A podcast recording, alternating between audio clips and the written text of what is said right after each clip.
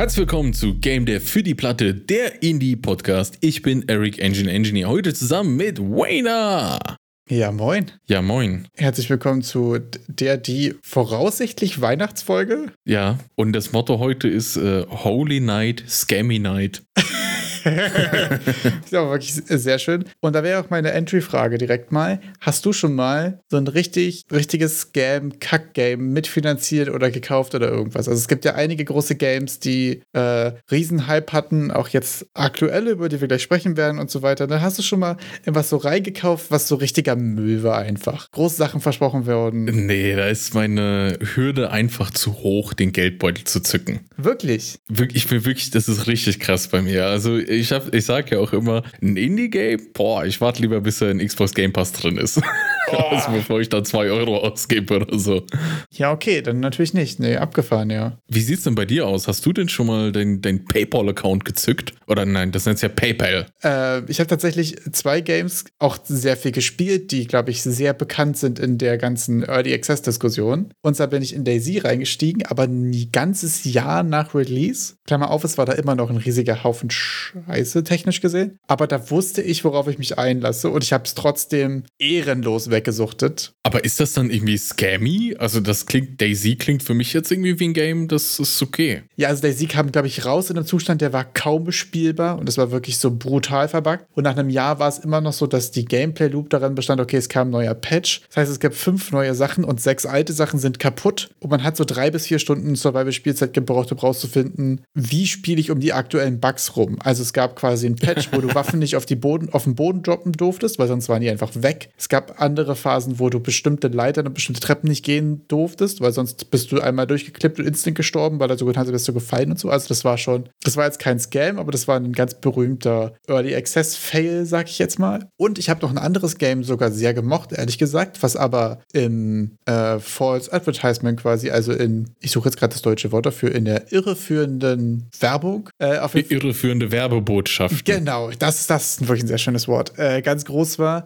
Und zwar war das ein Warhammer 40k Eternal Crusade. Das war ein Game, was sehr lange im Early Access war äh, und da sehr lange entwickelt wurde und was auch mal Richtung Open World, riesige Schlachten und so weiter gehen sollte. Und ähm, was zu dem Zeitpunkt, wo man es dann auf Steam kaufen konnte und so, oder ich glaube, es war zum 1.0 Release, ich weiß es gar nicht mehr. Jedenfalls gab es dann einen großen Release, der auf Steam groß gepusht wurde und da wurden quasi alle Sachen, die ursprünglich mal auf der Roadmap waren, auch weiterhin im Marketingmaterial verkauft, aber nichts davon war halt fertig. Und das Traurige daran ist, dass der Core von dem Game, die eigentlichen Schlachten, die man ganz klassisch quasi, man hat eine Queue gehabt, man hat gesucht, man hat eine Runde gespielt, man hat Punkte bekommen, es gab dann Cosmetics und so weiter und die Progression auf der Map, was alles Echtzeit connected sein sollte, so ein bisschen Planet Side 2 mäßig, war halt einfach noch so, okay, du wählst eine Map aus und du wählst eine Runde aus und so weiter, ne? Das war alles nicht da, aber das Kern-Gameplay war einfach richtig, richtig gut und das war so schade, weil das trotzdem so quasi in die Geschichtsbücher eingegangen ist als Early Access Scheiße, kannst du nicht machen, hier werden falsche Sachen mhm. versprochen und so weiter. Und es war richtig sad eigentlich, weil man muss dazu sagen, da wirklich in den Trailern und so weiter wurden Sachen angekündigt, die halt einfach nicht da waren. Und das ist halt leider einfach super beschissen und einfach Betrug so. Wenn du sagst so, hier, kaufe das. Aber es ist halt einfach wirklich nicht das. Und das ist halt wirklich äh, super sad gewesen auch. Äh, ganz komische Geschichte auch. Da kommen wir dann noch direkt zu einem Punkt, wo ich auch gerne drüber sprechen möchte. Beim Scamming, also beim klassischen Scam, das ist ja immer so gewisserweise mit Vorsatz verbunden. Ja. Weil, es muss man auch unterscheiden. Manchmal manchmal die ganzen Sachen, die wir in der Game-Branche jetzt derzeit auch gesehen haben, das hat manchmal auch eher was mit Unfähigkeit zu tun. Also die wollten schon ein geiles Spiel delivern. Absolut. Und das ist, das finde ich auch ehrlich gesagt super schön, dass du das gleich sagst. Und das finde ich auch bei dem ganzen Thema irgendwie, was so Scams und Releases und allgemein angeht, also sowohl der Scam für Spieler als auch für Spielentwickler und so weiter, dass dabei die Intention irgendwie sehr häufig, finde ich, vernachlässigt wird oder dass da sehr schnell abgestempelt wird, als hier wollte irgendwer nur Geld machen und euch jemand. Sehr, sehr viel häufiger sind die Leute einfach dusselig statt bösartig. Ich meine, moralisch ist das natürlich eine Entschuldigung, aber so praktisch läuft sie aufs Gleiche heraus. Am Ende des Tages macht es irgendwie auch dasselbe, aber ich finde es trotzdem auch wichtig, das irgendwie da so differenziert zu betrachten, ehrlich gesagt. Ich fand es interessant, was äh, Colin Upton mal über die Entwickler von Dreamworld gesagt hat, die ja auch oh, ja. ganz groß aufgerufen haben und so weiter. Und er meinte zwischendurch so, er hat auch den Eindruck, dass die einfach, er hat es, glaube ich, utterly clueless genannt. Und also mit seinem, mit seinem britischen Akzent richtig schön utterly clueless. Ja, genau. und das ist so eine Sache, ja, das ist, glaube ich, auch viel häufiger der Fall, als dass es da wirklich irgendwelche äh, Leute versuchen, irgendwie bösartig Geld zu machen. Auf der anderen Seite ist es natürlich schon so, dass falsche Sachen versprochen werden und dann kaufst du was und das ist da nicht drin. Das ist dann trotzdem ja noch Betrug. Also ist halt schwierig. Also wir haben ja schon direkt, sind wir reingestartet mit dem, wie können Game Devs ja dann zum Beispiel scammen. Und das ist ja, also ich sag mal, wenn ich jetzt als Gamer ein Spiel hole, da kann, da gibt es ja gar nicht mehr so viele Varianten, wie ich da irgendwie gescammt werden kann. Ne? Also im Endeffekt läuft es echt eigentlich immer auf diese irreführenden Werbebotschaften hinaus. Die sind auf jeden Fall ein sehr großer Teil, genau, dass du halt, also ich finde auch ehrlich gesagt nochmal die Unterscheidung jetzt auch nochmal in Bezug auf das Dreambird zum Beispiel, wenn ich auf Kickstarter irgendwas verspreche, was naiv war und was ich nachher nicht schaffe zu halten, finde ich das ehrlich gesagt ja auch eine ganz andere Verhältnismäßigkeit, als wenn ich ein fertiges Produkt habe, von dem ich weiß, was es nicht ist und ich schreibe das trotzdem rauf und release das morgen. Das war also Richtung Warhammer. Äh, das war vor allen Dingen Richtung Warhammer und auch Richtung The Day Before, was jetzt quasi am 6. Dezember rausgekommen ist. ist das wirklich rausgekommen? Es ist wirklich rausgekommen. es war Second Most Wishlisted Steam, äh, Game of Steam und so weiter.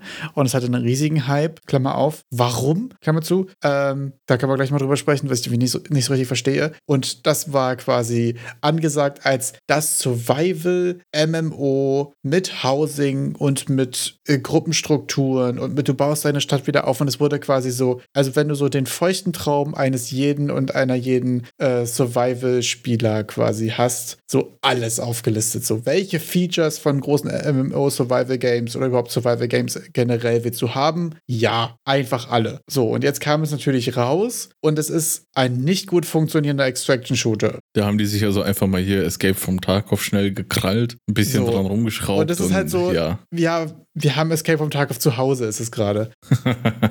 Und das ist halt irgendwie schon kritisch. Aber so das, was du beschrieben hast, klang schon nach Dreamworld mit Waffen. F von den, äh, von, von den Vom Feature-Set Überambitionen so. her auf jeden Fall, ja. Und das ist natürlich irgendwie schwierig. Also ich, wir können ja jetzt mal ganz kurz auf die The Day Before-Sache auch nochmal ein bisschen Bezug nehmen. Das finde ich insgesamt ein schwierigeres Thema. Also was schade daran ist, dass jetzt gerade wieder ein großes, das sind irgendwelche bösartigen Entwickler, die jetzt hier Assets zusammenkloppen und das ist irgendwie scheiße. Das wird jetzt gerade so ein bisschen undifferenziert drauf gehatet. Ich finde die ganze Verwendung von den Assets und so weiter gar nicht so tragisch, aber ich finde, es gibt zwei Sachen, die daran wirklich, wirklich kritisch sind. Und das ist einmal wirklich die falschen Versprechungen. Mhm. Es steht auch immer noch da, dass es ein MMO-Survival-Shooter ist. Und das ist es ja aber einfach irgendwie nicht. Also es hat schon auch einfach immer noch auf der Steam-Seite wirklich explizite falsche Versprechen. Es ist ja sogar so, dass sie jetzt anfangen, angefangen haben, Trailer und so weiter von YouTube irgendwie zu löschen im Nachhinein, um jetzt da irgendwie noch den Backlash. Es ist eigentlich, also das ist irgendwie, was falsche Versprechungen angeht, wirklich die Kritik wert an dem Game. Und die haben natürlich auch nochmal ein Problem, was so die, ähm, ich sag jetzt mal, die Creative oder die, die, die Intellectual Property in dem Fall angeht. Also, wenn ihr euch die Capsule anguckt, die ist schon eins zu eins The Last of Us. Und es gibt einen Trailer, ich weiß gerade gar nicht mehr, ob es der ist, der noch auf der Steam-Seite ist ein anderer Trailer auf jeden Fall für das Game. Der war so ziemlich eins zu eins von den Cuts und von den Perspektiven und von den Winkeln mhm. und von den Bildern, die zu sehen waren, ein alter Call of Duty Trailer. Und das ist schon auch nochmal kritisch zu betrachten. Ja, das ist bestimmt das, was die Leute gezogen hat, das zu beschlisten. Ja, und das finde ich also, die falschen Versprechungen und so ein bisschen das wirklich, also natürlich Steal Like an Artist und so weiter, ne? Aber so ein bisschen was Eigenes sollte da irgendwie schon mit oben drauf kommen. Und das ist das, was ich sagen muss. Da verstehe ich jetzt so ein bisschen, und das ist meine Frage für das Game. Ich verstehe nicht, warum so ein Game immer noch so viel Traction bekommen kann, weil ich habe die Trailer und so weiter gesehen und das ist alles schon ganz nett gemacht. Aber es sieht auch aus wie, ich habe jetzt hier einen anderen Trailer als Grundlage genommen und ich habe jetzt hier so viele Unreal Assets reingeschmissen, wie ich mir leisten konnte. Und es war kein Hinweis darauf zu sehen, dass die technisch in der Lage sind, es umzusetzen. Und ich muss sagen, das haben wir schon so oft gesehen. Und trotzdem, äh, riesiger Hype, große News-Outlets tackeln das. Ich weiß nicht warum, das schafft immer noch so große Wellen zu schlagen. Ich verstehe das auch nicht. Also sie hatten ja hatten die nicht im Oktober oder November ihr eigentliches Release-Datum irgendwie gehabt? Genau, ja. Die hatten nochmal irgendwie ein Copyright-Thema wegen dem, ähm, wegen dem Namen des Games mit irgendeiner Website, die irgendwas anderes macht oder so. Keine Ahnung, da war irgendwie nochmal ein Thema. Aber hatten die dann nicht irgendwie auch an dem Tag oder ein paar Tage davor dann auf YouTube ein Video über irgendeine Produktivitäts-App, die sie verwenden, gemacht. Und da, das war aber irgendwie auch eine App von denen und dass dann die ersten Stimmen schon laut wurden, oh, Scam, die wollen eigentlich nur diese App jetzt irgendwie, oder die wollen nur irgendwie diese Wishlists, die die haben, zu Geld generieren, ohne dass sie ein Game rausbringen müssen. Okay, das habe ich tatsächlich gar nicht mitbekommen. Was aber eine Sache ist, dass The Day Before hatte ja schon auf dem Peak seines Hypes quasi, einen, hatte schon wirklich eine große Traction. Und sie haben angekündigt, es gibt heute The Day Before ein Announcement. Und in diesem Announcement haben sie Prop Night angekündigt, also ein anderes Spiel von ihnen. Ja, genau. Das auch war- sowas haben die gemacht. Und das ist ja auch schon einfach misleading. Also natürlich willst du, wenn du Reichweite hast, die für auch für deine anderen Sachen benutzen. Aber das ist schon super baity. Also das ist schon wirklich unangenehm. Und die haben auch im, äh, die hatten auch irgendwie zwischendurch so einen kleinen, ich weiß nicht, ob es ein Shitstorm war, jedenfalls kam so ein bisschen raus, dass einige Leute unbezahlt an diesen Games arbeiten. Ach, das war die Geschichte mit den Praktikanten, die die da haben, wo die dann gesucht haben nach irgendwelchen Leuten, die für, für Ume arbeiten wollen oder sowas. Keine Ahnung, jedenfalls gibt, haben die einige, äh, einige Leute, die wie selbst gesagt haben, so Volunteers. ja, genau. Äh, und man muss dazu sagen, die haben ähm, 2018 und 2019 schon jeweils ein Game rausgebracht und so. Also die hatten quasi schon jetzt eine Firma. Es war jetzt nicht so, okay, unser erstes Projekt, wir raufen uns zusammen, sondern es gab da schon eine Firma und eine Struktur. Und dafür wurden sie jeweils kritisiert, dass Leute da for free dran arbeiten. Und daraufhin haben sie ein Video gemacht. Ich packe euch den Link in die Beschreibung. Es ist so funny, wirklich. Also sie stehen da zu zweit im Wald und sprechen dann drüber, dass äh, sie haben da wie so ganz komischen, esoterischen Marketing-Talk drauf und sind da so, ja, also im Leben gibt es Sachen, die du freiwillig machst und Sachen, die du nicht freiwillig machst. Alter. Und was du freiwillig machst, führt dich in den Himmel und was du nicht freiwillig machst, führt dich in die Hölle. Und volunteering means saying yes to life and everything you do brings joy to life. Und war so, Dicker, was? Hä? Also vor allen Dingen so, ja, und dann genießt du das und dann können wir nämlich für 40 Euro ein unfertiges Spiel rausbringen und versuchen damit Millionen zum. Also, Leute, also das war wirklich. Sind das dann nicht die Vorwürfe, die man einfach im Raum stehen lässt und dann einfach nichts dazu sagt? Also, du hättest nichts dazu sagen können. Das wäre total die Option gewesen, wirklich. Und das war irgendwie, ja, das war irgendwie auch wirklich ganz komisch. Und ja, das ist halt irgendwie so. Übrigens, äh, top, eine der Top-Reviews auf Steam ist gerade, this is why aliens won't talk to us. ich auch total on point. Aber also die Diskussionsfrage finde ich dabei immer so, okay, was hätten sie anders machen können? also jetzt aus Game Dev Sicht. Genau. Wo, woran hat sie erlegen? Also ich, ich kann mir sehr gut vorstellen, dass das vielleicht angefangen hat, so auch besonders in der Form, wie sie es gemacht haben, mit den Trailer sehr gestaged, kopiert, teilweise die Szenen von bekannten Titeln, das alles so ein bisschen abgepinselt, sage ich mal. Und als, als Versuch, das auszuführen. Und dann hat es auf einmal Traction bekommen. Und dann kamen irgendwie diese Schritte mit, wie nutze ich diese Wishlists aus, ohne das Game selbst zu delivern. Also wie mache ich jetzt irgendwie Geld aus dieser Reichweite, die ich da habe? Ja, aber ich finde nämlich eigentlich mit der Reichweite, die sie dazu bekommen haben, und ich meine, die meisten Leute, die sich damit auseinandergesetzt haben, gerade gerade was jetzt größere News-Outlets sind und so weiter, die verstehen ja alle, dass das schon gelinde gesagt ein ambitionierter Plan ist. Mhm. Und trotzdem sind die Leute aber hyped und du merkst ja, die Leute wollen daran glauben. Die sind nicht alle so zynische Motherfucker wie ich, die sagen, ja, komm, dicker Lett, wird eh nicht, sondern die sagen, wir, wir gucken mal, vielleicht kriegen sie es ja hin. So vielleicht, weißt du? Dieser letzte Funke Hoffnung ist noch da. Und es ist ja abgefahren, dass die Leute so doll glauben, dass sie da trotzdem noch, weißt du, in so viel Scheiße, wie die letzten zwei Jahre rauskamen, so viel Games, die aus Kickstarter rausgefallen sind, die ein Riesenhaufen Mist waren und so weiter, ne? Trotzdem möchten die Leute ja dran glauben. Und ich meine, ich glaube, sie hätten einfach ein bisschen bescheidener sein können. Hätten sie nämlich gesagt, so, komm, wir bezahlen hier unsere Leute, das ist nicht cool. Wenn sie sagen, okay, was jetzt hier rauskommt in Early Access, ist bei weitem noch nicht das, aber wir haben jetzt hier den kleinsten, minimalen ersten Schritt, um daraus das Game zu machen, was wir uns alle wünschen. Ich glaube, die Leute hätten believed. Wayner, ich habe dazu eine persönliche Theorie. Die, die hängt mit diesen ganzen Scammern zusammen. Also es gibt ja äh, aus verschiedensten Wirtschaftsbereichen gibt es ja solche Scams. Da, wo so hoch gestapelt wird, da werden solche Sachen versprochen, die äh, können nicht eingehalten werden. Und meine Theorie dazu ist, Also du musst eine Person sein, die so komplett selbst überzeugt ist und so dir das Blaue vom Himmel verspricht. Ja. Äh, Du, du musst so kaputt sein im Kopf und dir so eine Scheiße versprechen, damit du die so hoch stapeln kannst. Das muss so sein. Du kannst dann nicht irgendwie so ein bisschen, sobald, sobald du ein Mensch bist, der vernunftbegabt genug ist, da irgendwelche realistischen Versprechen zu machen, bist du nicht mehr für sowas geeignet. Okay, aber zwei Sachen dazu. Dann Punkt eins, dann beruhigt mich die aktuelle Entwicklung, dass es nicht funktioniert, wenn man so sein muss, um diese Traction zu bekommen. Also nach der Theorie wäre es ja auf meinem Weg quasi erst gar nicht dazu gekommen, aber auf den man muss auf die Kacke hauen, hat es auch nicht geklappt. Das finde ich fast ein bisschen beruhigend. Ich habe wirklich das Gefühl, ich habe bei denen übrigens nicht das Gefühl, dass es ein Scam, Scam ist. Ich habe das Gefühl, dass sie tatsächlich das nicht peilen, aber vielleicht unterschätze ich sie da auch. Und Punkt zwei mit, du musst so ein Typ sein. Auf den Game Awards letzte Woche hat der Dude von No Man's Sky angekündigt, dass sein nächstes Projekt noch ambitionierter wird. Das habe ich auch schon gesehen. Und das ist ja wirklich so Meme-Plosion, oder? Also, pff, absoluter Mindblow. Ich habe ich hab die Konversation dazu auf Twitter, Ey. wo dann, wo dann von den Cyberpunk von CD Projekt Red, ja, die- you can fix it later. Ohne Scheiß. Das ist so. Da hat äh, Lost Relic Games, glaube ich, oder war es Code Monkey? Ich glaube, Code Monkey auch gerade ein Video zu gemacht mit. Als Indie mach übrigens nicht den Cyberpunk, weil die Leute warten nicht. Wenn du ein kleiner Indie bist, dann sagen sie, das ist einfach nur Scheiße, lass es liegen. Aber, ähm, Gut, aber er hat ja schon mal den Vorschuss an Vertrauen, weil mit No Man's Sky haben die delivered. Also, da kannst du, absolut. finde ich, sagen, was du willst, aber da haben sie echt durchgezogen, das nicht sterben lassen und über Jahre kostenlose Updates, riesige Updates geliefert. Aber ist das vielleicht schon jetzt die Masche? Weißt du, ist das Absicht vielleicht? Ist das eine, ein akzeptiertes Ding, dass wenn man sagt, okay, wenn mein Geld alle ist, kann ich jetzt entweder den Double Down machen und es einfach rausknallen und dann werden die Leute dabei bleiben und nachher ist es eine Erfolgsgeschichte. Andersrum, was hast du denn noch großartig für Optionen in dem Moment? Ab, total legitim. Absolut. ja, ne? Was hast du noch? Aber ich würde denen jetzt, um bei dem Thema zu bleiben, auch jetzt mittlerweile genug Kompetenz zutrauen, dass sie das auch zumindest eine interessant prozedural generierte große Welt schaffen können. Absolut. Ich habe auch das Gefühl, dass sie jetzt da ähm, nach der Expertise, die man mit dem Projekt und dem Game gesammelt hat, auf jeden Fall auch als nächstes was noch ambitionierteres angehen kann.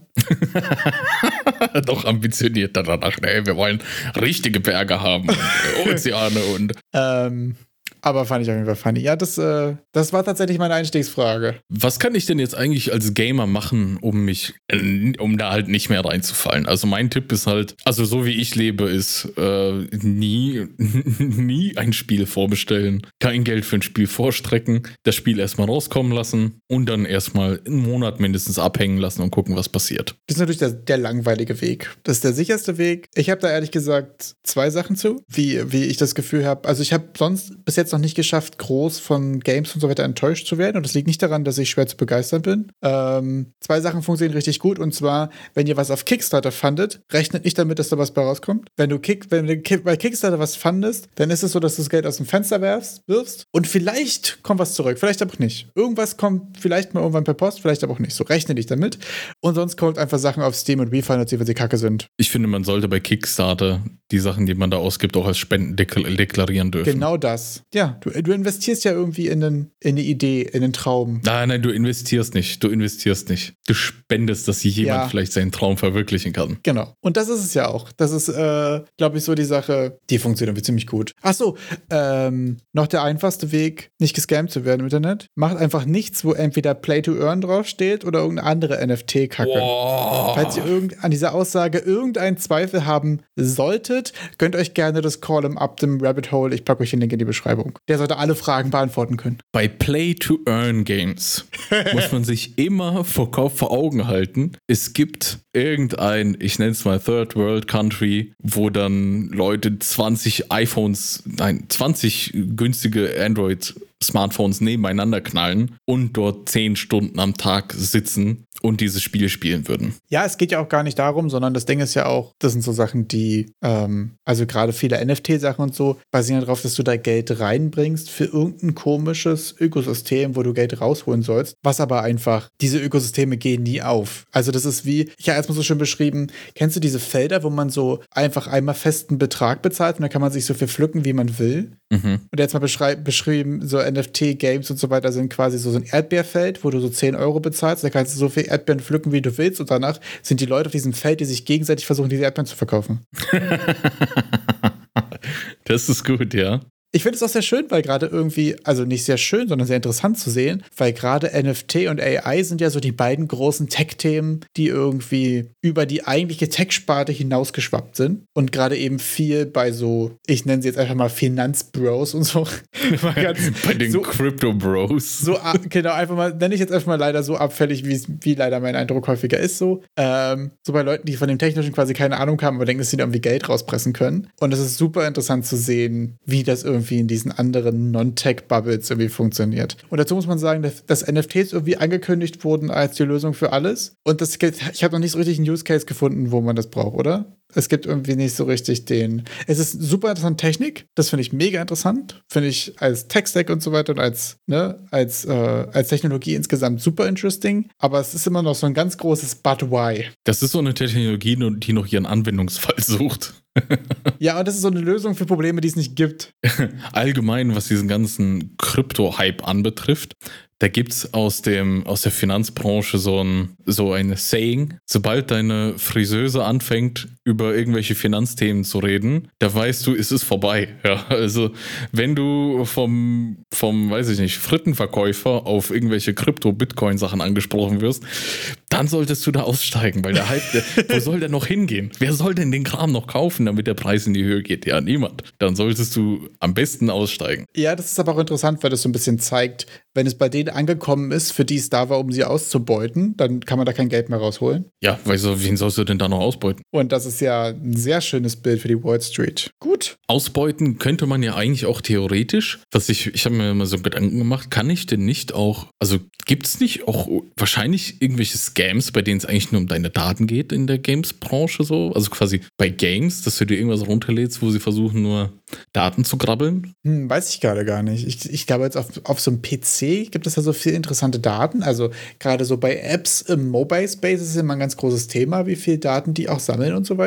Aber ich wüsste jetzt spontan gar nicht, was jetzt so an. Klar, außer ich check jetzt deine Passwörter und so, das sind schon interessante Daten, aber ich meine jetzt so normale User-Data. Aber User-Data ist ja irgendwie auch immer was wert, ne? Ja. War mal so reingeworfen als Frage, ob du da schon mal was gehört hast. Ich habe ich tatsächlich nichts Negatives gehört. Nicht, dass ich wüsste, dass da irgendjemand irgendwas gemacht hat. Äh, wenn ich Daten aus Videospielen sehe, dann meistens eigentlich für den Spieler bereitgestellt. Das ist immer ziemlich witzig. Baldur's Gate 3 mhm. hat mhm. ganz viele rausgebracht mit so und so viele Leute haben mit den Bären geschlafen, so und so viele Leute haben dieses das Ende erste gewählt gewesen, und so. Super sage. funny. Also diese Statistiken liebe ich ja ehrlich gesagt auch. Ich mag die sehr mit, okay, gerade wie viel haben das Game auch wirklich zu Ende gespielt und so. Fand ich irgendwie ziemlich abgefahren. Mhm. Ähm, aber wüsste ich jetzt sonst tatsächlich gar nicht, dass es da irgendwie mal krasse Breach Breaches oder irgendwelche Sachen gab oder so, dass da irgendjemand schon Geld gemacht hat. Dann können wir ja mal von der Konsumentenseite auf die Produzentenseite wechseln. Denn wir haben ja jetzt auch über das, über die ganzen Folgen, die wir bis jetzt gemacht haben, immer mal wieder über einzelne Scams, glaube ich, mal gesprochen. Ich nenne sie einfach Scams, was einem so im Game Dev-Alltag so mal zwischen die Beine kommt. Es gibt ja auch einfach super viel. Und es gibt ja auch wirklich Sachen, die sind explizite Scams. Es gibt Sachen, die sind irgendwie ein bisschen, nee. Nee, scammy. Ja, so ein bisschen. Äh, super unterschiedlich, oder? Also ich glaube, der erste und offensichtlich ist natürlich, wenn du irgendwo ein Game releast oder irgendwas, gibt es natürlich 250.000 Leute, die dir gerne einen Key aus den Rippen leiern wollen. Und da gibt es ja irgendwie ultra viel, ne? Und ich glaube, der Arthur von Soul Ash, der jetzt übrigens gerade Soul Ash 2 in Early released hat, pack euch Link in die Beschreibung, sieht ziemlich witzig aus. Der hat auch schon ziemlich viel darüber gesprochen, was er für E-Mails bekommt von YouTubern mit so und so viel Reichweite. Die E-Mails sind dabei von irgendwelchen anderen Plebs, die versuchen dir da irgendwie einen Key aus den Rippen zu leiern und so. Ich glaube, das ist jetzt erstmal das Üblichste, oder? Ja, grundsätzlich, was, was sollen denn Leute, also was wollen denn Scammer überhaupt von dir haben? Also entweder, was hast denn du an, an Sachen, die, die interessieren könnten? Also halt Geld oder, dein, oder die Game Keys. Ja. Und es gibt dann auch, ich, ich nenne es mal so die Sophisticated Scams, da wollen die wirklich, ich nenne es mal kaufmännisch an den Vermögenswerte, also an das Game selber, an deine IP oder irgendwie zukünftige Einnahmen. Ja. Und der klingt ja schon so ein bisschen Publisher durch. Aber zu den, zu den, den Key-Geschichten, da habe ich mich ja ganz interessant dazu ein bisschen auch informiert.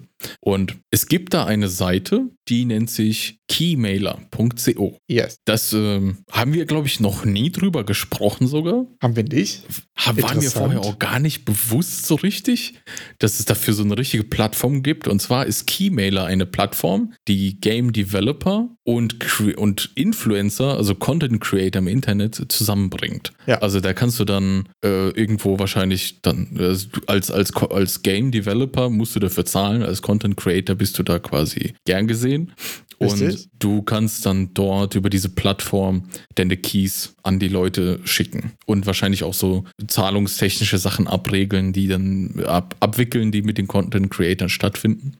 Und über diesen Keymailer, da habe ich dann ein, ein Video gefunden, das verlinken wir euch auch, dass da es einzelne YouTube-Channels gibt. So, so, so, wir erklären jetzt mal, wie diese Key-Masche funktioniert, weil mit einem Key jemandem aus seinen Rippen leiern ist nicht so interessant. Aber wenn du dir 10, 20 YouTube-Channels machst, dann diese 10, 20 YouTube-Channels nach dem Key fragen und du im besten Falle für jeden Channel einen bekommst, wird dann ein Video erstellt. Das wird auf diese 20 Channels gestellt. Ja. Und damit hast du eine Rendite von 19 Keys, die du dann verschachern kannst. Und das ist dann der Scam. Okay, das ist ja auch wild. In dem Video, das wir euch verlinken werden, äh, zeigt er dann auch mitunter einzelne Channels, wo die dann exakt dasselbe Video hochgeladen haben. Also wenn du dich da nicht so viel mit beschäftigst und guckst, okay, der hat es da reingestellt und dir die Videos nicht genau anschaust, dann wird es einem ja auch gar nicht auffallen irgendwie. Oh, das ist, was der Arthur auch meinte.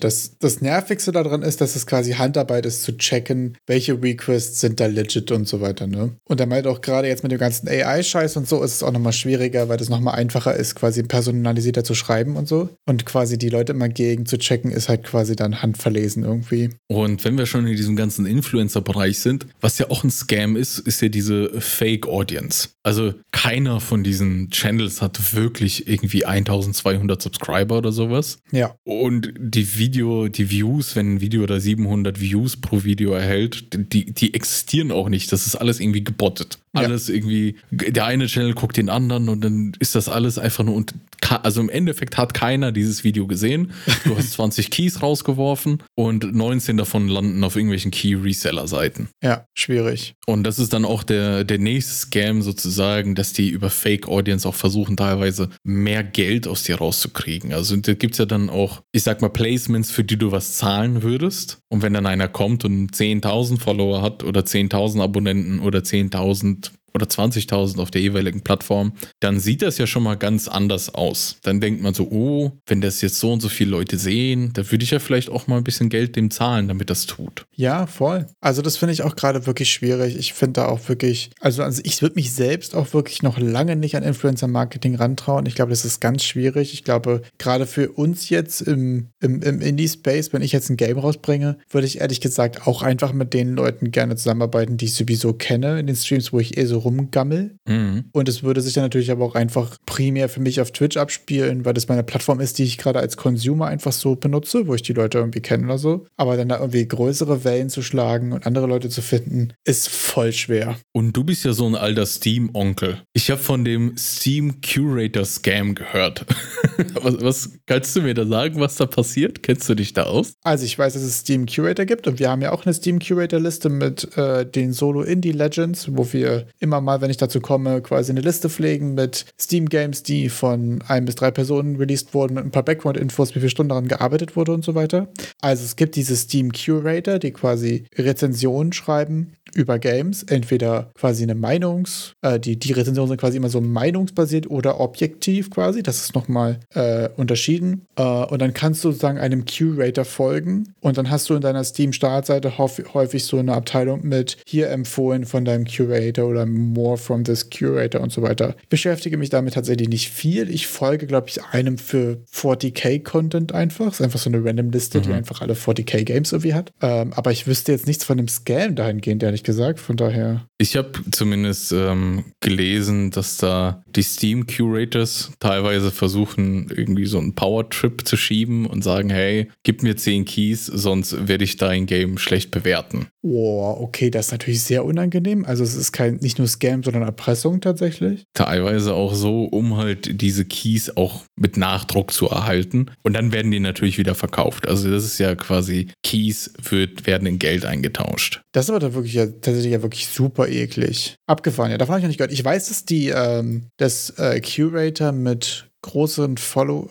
größeren Follow-Zahlen auf jeden Fall auch, ich sag jetzt mal, da eine Macht irgendwie haben und eine Reichweite. Äh, es gibt zum Beispiel eine Curator-List, ich glaube, vom Ludum Dare, von Games, die danach aus Steam rauskamen und so weiter. Mhm. Bin ich der Meinung? War es bei Ludum Dare oder war es bei GMTK oder sogar bei beiden? Ich schlag's nochmal nach und pack's in die Beschreibung, wenn ich es gefunden habe. Ähm, und sowas ist natürlich für so eine Community irgendwie auch ziemlich cool. Aber es ist natürlich auch, wenn du eine Curator-List hast, wo Traffic drauf ist, das ist äh, Free Real Estate. Also das ist schon ja. nice. Ich weiß, ich kenne es tatsächlich nur aus dem Spotify-Space, dass da große Playlists quasi auch so ist, dass du da zahl mir X und ich packe dich mit auf die Playlist. Stimmt. Ist auf das jeden Fall war ja mal ein Riesenthema. Ja, ähm, das ist auf jeden Fall. Das sind dann alles so Sachen, die, die geschehen im Marketing. Ja. Und das finde ich auch, da ist das perfide. Man ist ja quasi mit seinem kleinen Baby fertig. Das Game, das hast du gerade zwei Jahre durchgefüttert und man möchte es gerade in die, in die Wildnis freilassen und dann kommen auf einmal diese großen Hürden auf einen zu.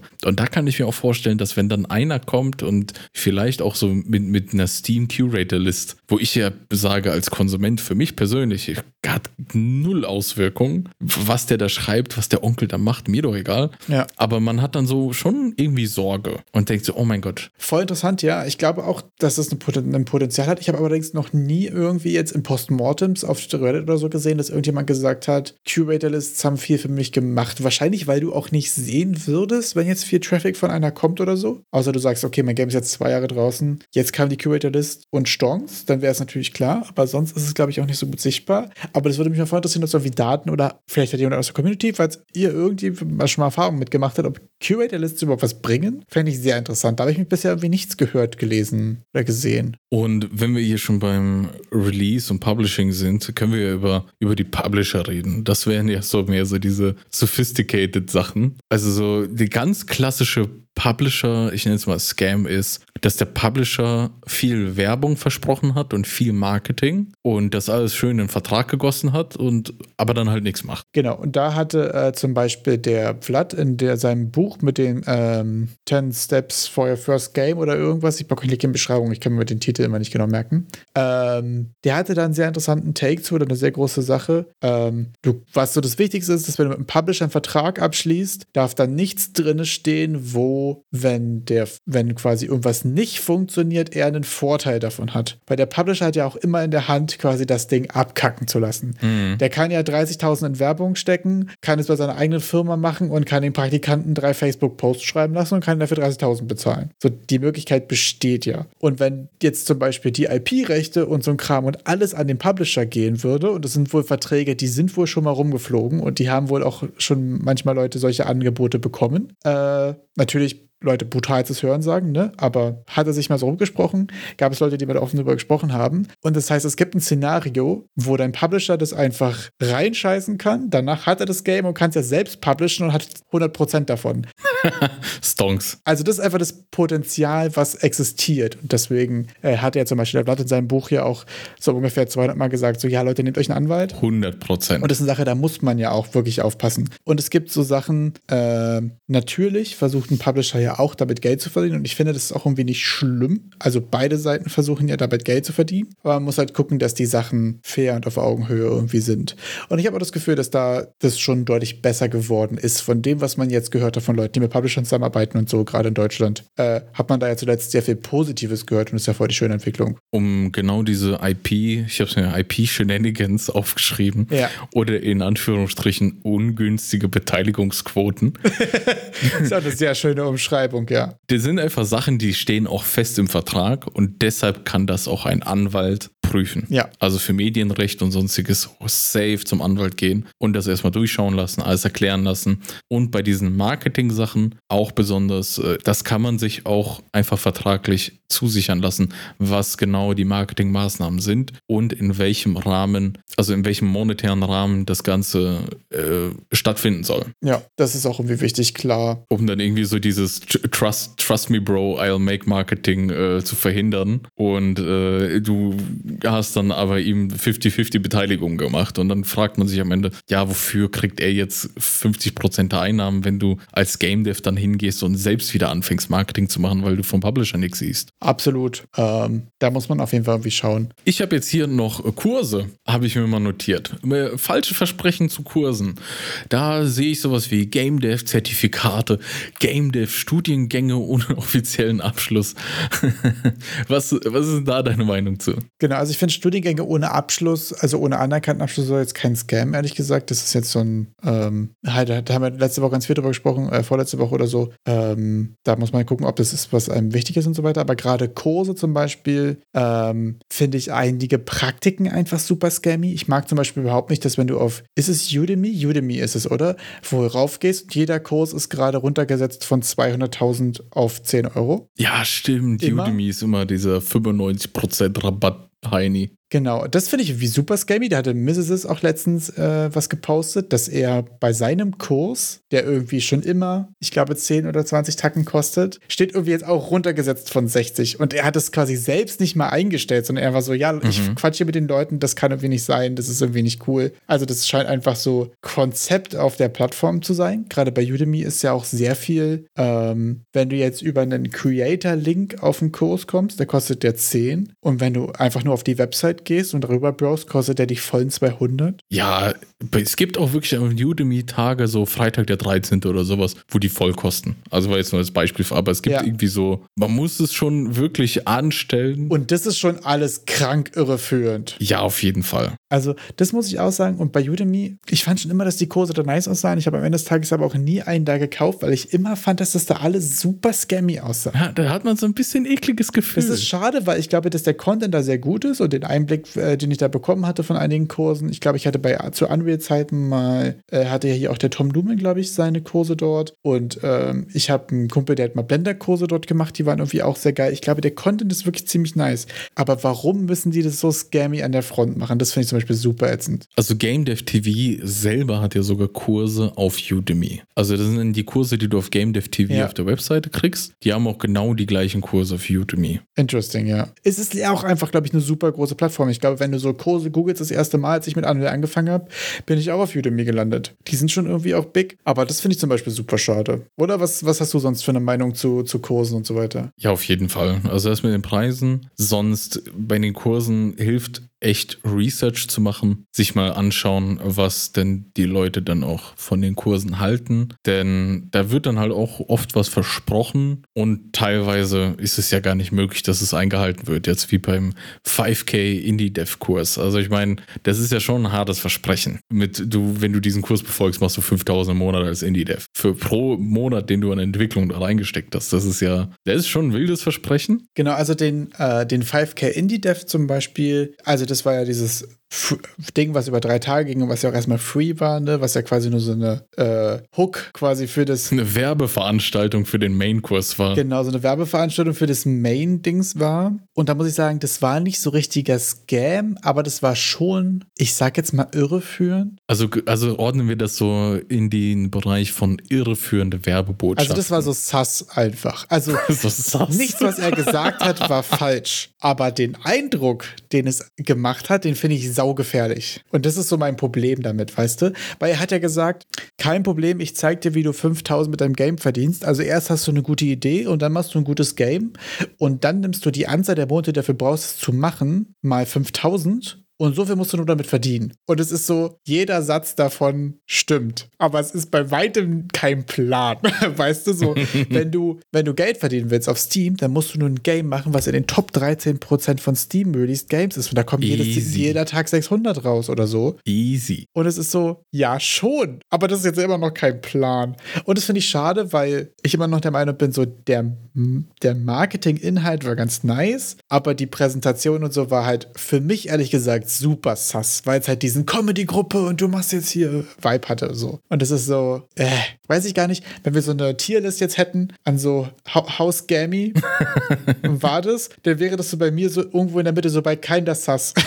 das wäre jetzt, glaube ich, so meine Kategorie. Das sind aber, finde ich, die gefährlicheren Sachen, weil es gibt ja Sachen, die sind so scammy, da, da guckst du drauf und weißt direkt Bescheid. Ja, wenn da steht, der Kurs hat, kostet eigentlich 199, aber hier hast du ihn für Ja. 443, weil wir sind Atzen. Das ist schon so. Nee, das sind die, das sind so obvious Scams, die sind nicht gefährlich, aber es gibt dann diese, ist es ein Scam, ist es kein Scam, diese ganz feine Linie, wo du dich fragst, werde ich hier gerade verarscht oder ist das hier Gold, Ja. was da vor mir liegt? Ja, ist doch schwierig, ne? Also, Und ich finde, das hast du auch oft bei Assets. Also wenn du Assets kaufst, wir haben ja dieses Jahr schon ganz oft darüber gesprochen, wie Teile von Asset Packs eigentlich urheberrechtlich äh, nicht ganz sauber in dieses Asset Pack gekommen sind. oh, das ist auch super schwierig. Und ich habe auch das Gefühl, ich muss sagen, vor Assets habe ich auch noch mal mehr Respekt wegen dem ganzen AI-Schüssel. Also, weil das war ja vorher schon so, okay, wo kommt es her? Und es kommt jetzt noch dazu mit, okay, hast du das wirklich selbst gemacht? Und wenn nicht, aus wessen Data quasi ist es ins LLM gelaufen? Also, boah. Ja, jetzt in Zeiten vom Steam AI Ban ist das halt wirklich sehr unangenehm, wenn du dann dein Game irgendwie submittest und dann auf einmal Steam nur sagt, nö, da ist AI drin.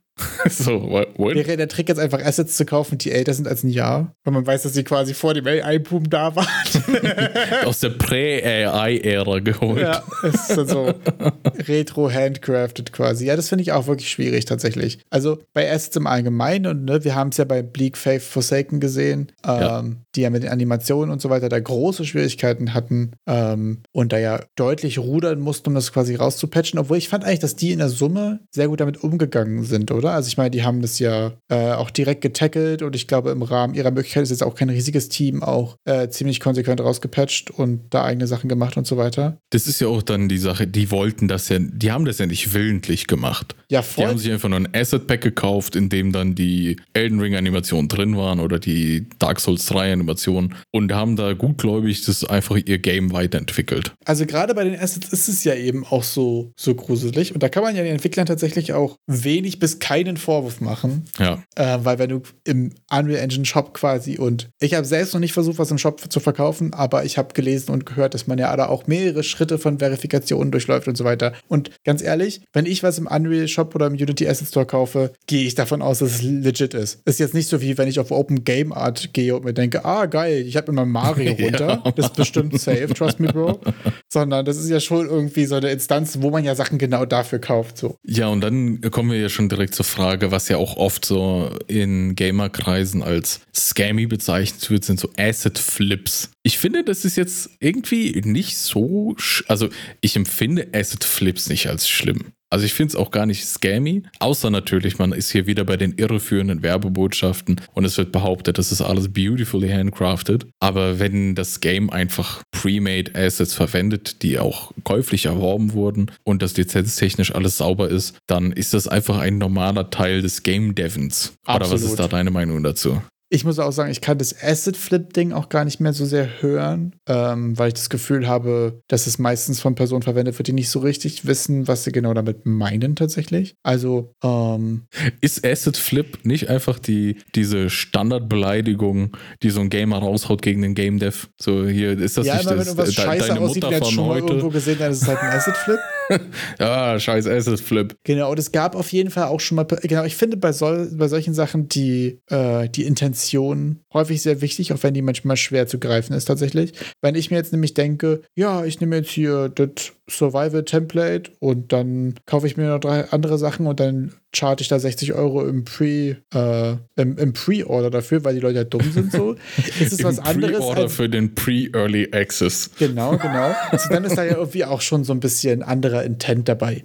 Im Normalfall, wenn Leute Assets benutzen und erstens nicht falsche Vers- Versprechungen machen und da zweitens eine gewisse Eigenleistung reingeflossen ist, finde ich, gibt es da überhaupt kein Problem mit. Also, weil ich habe auch das Gefühl, welches Game kommt raus und nichts davon ist von irgendwo extern oder war pre-made oder irgendwas, gibt es ja auch nicht. Also, alleine wenn du jetzt eine Standard-Cam mit irgendwo reinnimmst und da ist ein Standard-Lensflare oder ein Standard-Material für irgendein Partikel, ist das ja auch schon da. Und wenn du es da drinnen lässt, ist dann ein Acid-Flip, weil das Teil der Engine ist, finde ich auch irgendwie Quatsch. Also, Das ist ein Engine Flip. ja, Engine, Fli- Engine Flip. Engine Flip confirmed. Was? Die haben ein Game mit Unreal gemacht, so als wäre es einfach nur von Unity? Ist ja langweilig. So, ja. Ähm, Da habe ich das Gefühl, sind die Reddit-Diskussionen auch nochmal lauter geworden mit dem Release von The Day Before. das finde ich so schade, genau, weil die Leute reiben sich gerade meiner Meinung nach so ein bisschen an dem Falschen. Wirklich. Weil das Problem ist nicht, dass hier viele Assets benutzt wurden.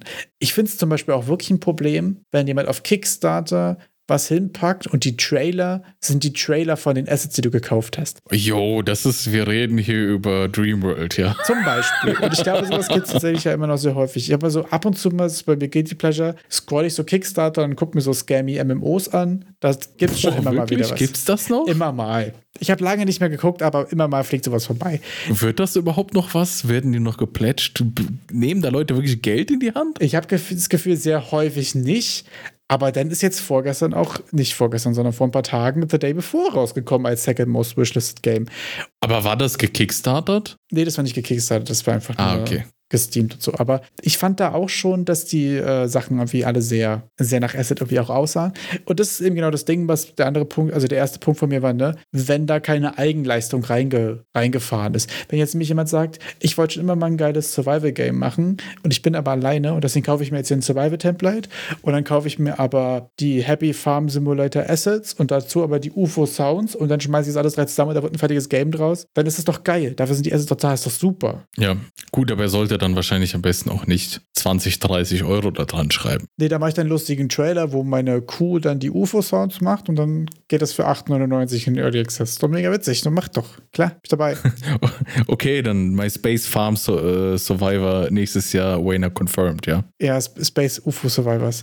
Ich fände es auch nach wie vor einfach immer noch ultra funny. Oder so eine Sache, die habe ich immer noch so in der Hintertasche, äh, in, in, der, in, der, in, der, in der Hintertasche, in, die, in einem. In der im, Hintertasche? Im Ärmel. Im Ärmel habe ich den. Ärmel. Ach, im Und zieh den Ärmel. ab und zu mal raus. Ich will unbedingt mal ein Game rausbringen und einfach direkt mit Teil 2 reinstarten. So, UFO Space Survivors 2. So, es gibt den ersten Teil gar nicht, aber den einfach als 2 raushauen, weißt du? Aber ich als, als äh, Steam-Gamer, oha, ist das sogar schon Teil 2. Aber da kann man auch wieder diskutieren, ob es ein Scam ist, aber ich fände es einfach funny. Oder auch so einfach so Ist es- 2,5 kann man ja auch machen, weiß ich nicht, so drei Drittel. Künstlerische Freiheit, das ist Ja. kein Scam. Ja, so Version Numbers sind ja sowieso immer ein Meme. Aber ähm, ja, also da finde ich halt dieses Asset-Flip-Ding ist irgendwie. Und das ist wie gesagt eben schade, dass es gerade wieder darüber diskutiert wird so sehr. Weil Assets zu benutzen, finde ich irgendwie. Ja, aber da kann man sich auch nicht so wirklich davor schützen, ne? Ähm, Also wie kann ich denn geklaute Assets, ich habe mir nämlich auch gedacht, so wie könnte ich mich jetzt als Game Dev davor schützen, geklaute Assets als solche zu enttarnen. Das hatten wir schon einmal, das ist praktisch unmöglich. ach, geklaute Assets, die du jetzt gekauft hast oder im Shop bekommen hast oder so, meinst du, quasi zu detecten? Ganz genau. Also irgendwas, was ich im Epic Games Store jetzt geholt habe, zum Beispiel eine Animation. Also die sieht ja dann wahrscheinlich gut aus und ich denke mir so toll, ich hole sie mir und dann ist es im Endeffekt irgendwo aus dem Game gerippt, ohne dass ich es weiß. Ich hatte ja sowas ähnliches schon bei den ganzen Modellen von der großen Plattform von Epic. Wie heißen die nochmal, diese 3D-Plattform? Sketchfab. Ah, Sketchfab gehört ja zur Epic.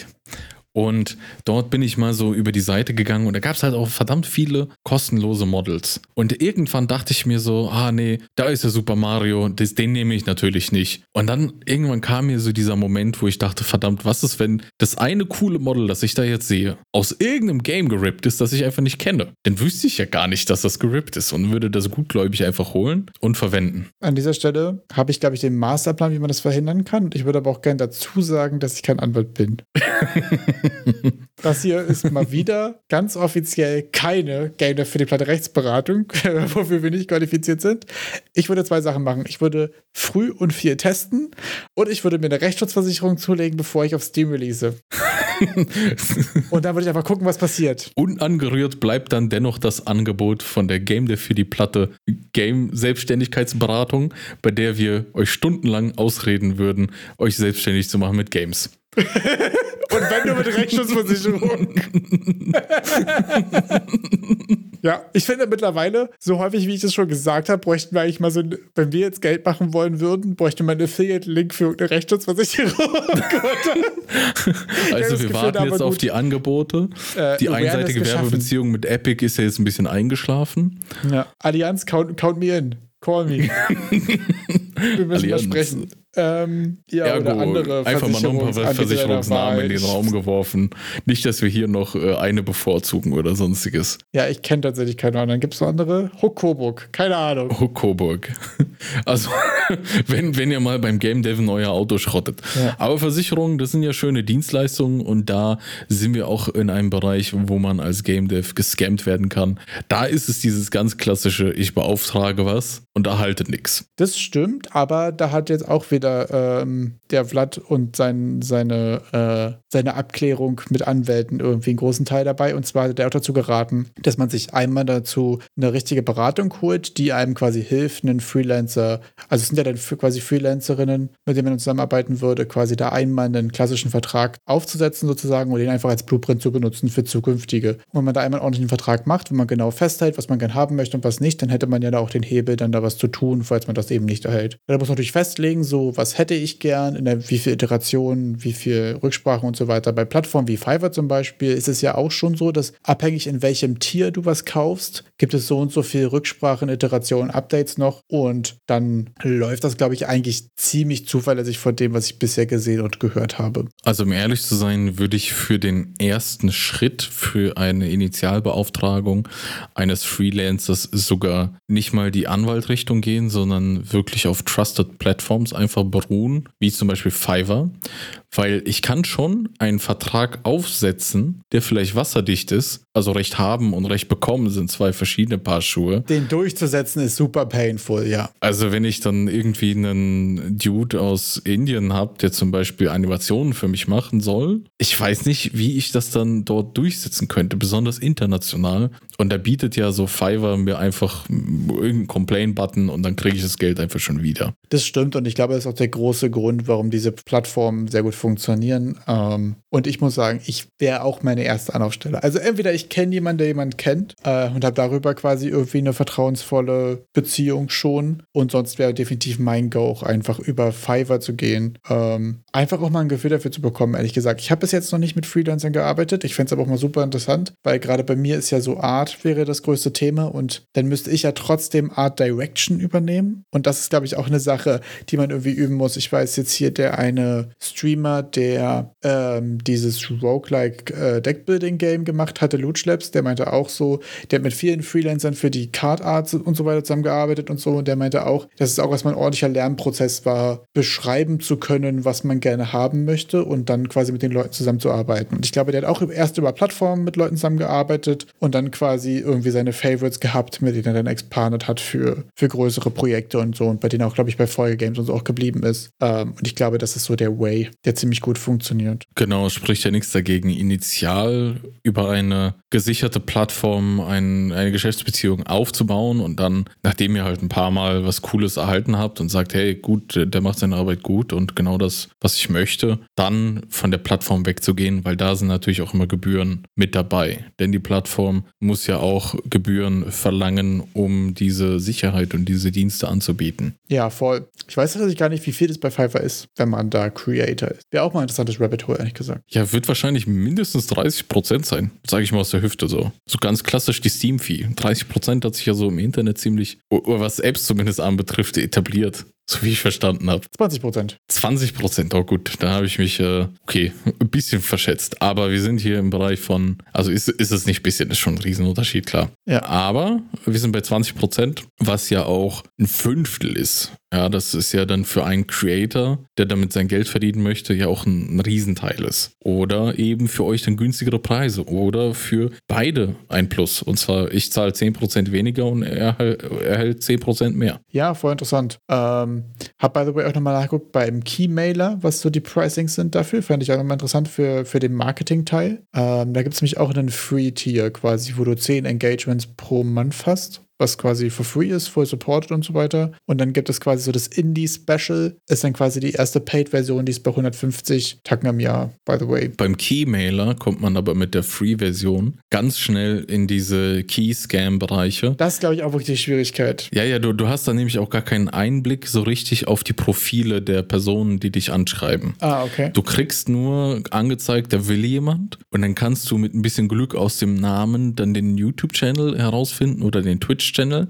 aber du hast keine Möglichkeit, ihn auf andere Art und Weise zu kontaktieren. Ah, okay, interessant. Und die, das wird dann gepaywallt natürlich, die ganzen Funktionen, da irgendwie Profile zu sehen und sonstiges. Du kannst das ja, wie gesagt, so back-engineeren, dann irgendwie suchen über irgendwelche andere Plattformen, mhm. dann nach YouTube äh, filtern und so ein Kram.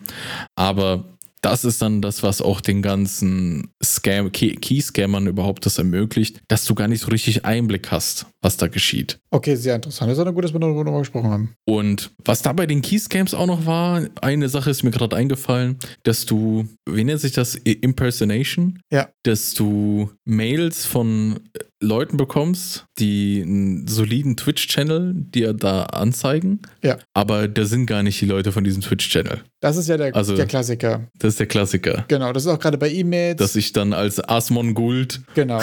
da haben wir schon mal drüber gesprochen. Den Joke haben wir schon mal gebracht, oder? Gerade ja. ganz kurze äh, Callback-Vibes. Genau, das ist, glaube ich, das Größte. Das ist das, was Arthur auch beschrieben hatte. Ähm, mit dem großen Thema, was da Handarbeit und so weiter dann äh, benötigt, irgendwie manuell zu checken, ob die E-Mail-Adressen stimmen. Und gerade bei ähm, Influencern, die ihre äh, Business-E-Mail-Adresse quasi nicht irgendwo public haben, ist es noch schwieriger, weil dann musst du wirklich sagen, ja, dann schreib mich bitte über Plattform XY an. Das ist teilweise wirklich so der beste Weg, dass man sagt, klar gerne, aber schreib immer kurz bei Twitter, dass ich weiß, dass du es bist. Finde ich auch super hm. weird, aber das ist scheinbar irgendwie der Way.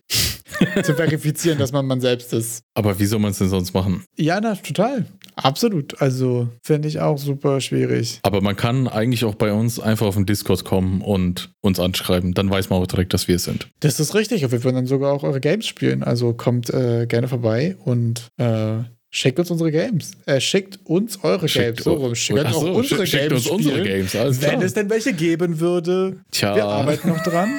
Aber wo wir stets bemüht. äh, wo wir jetzt die ganze Zeit auch über Assets und Assets Flips und so weiter gesprochen haben und wie man das irgendwie gut und richtig machen kann. Wo wir gerade schon vom Asset Flip reden, Erik, wie sieht's aus mit deinem Spiel?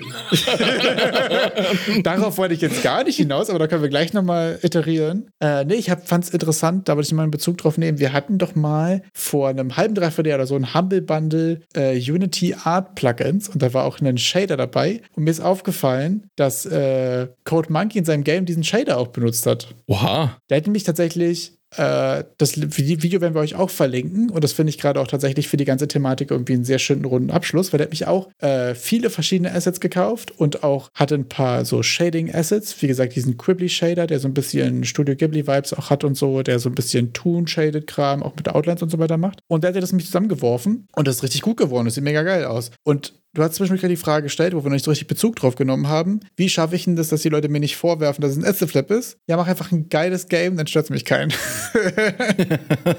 so, dann kannst du halt einfach ein paar Sachen kreativ zusammenwerfen und dann hast du da auch einen Eigenwert geschaffen irgendwie. Und ich glaube irgendwie, das ist, das, das ist der Way. Ich dachte, da kommt jetzt einfach knall am Ende einfach nochmal ein Post-Process-Shader drauf und die Sache ist geritzt. Absolut, ich merke es ja auch. Also da können wir auch äh, in, der nächsten, in der nächsten regulären Folge, wenn wir dann noch drüber sprechen, äh, bei der nächsten Episode Episode von Wayne auf der Suche nach einem Artstyle. ähm, Wer ja braucht denn schon einen Artstyle, wenn es Post-Processing gibt? Post-Processing ist ein Artstyle. wenn es signifikant genug ist. Ich finde tatsächlich, mit dieser Erkenntnis könnten wir abmoderieren, oder? Post-Processing ist kein Verbrechen. PP's not a crime. Ciao. Ciao.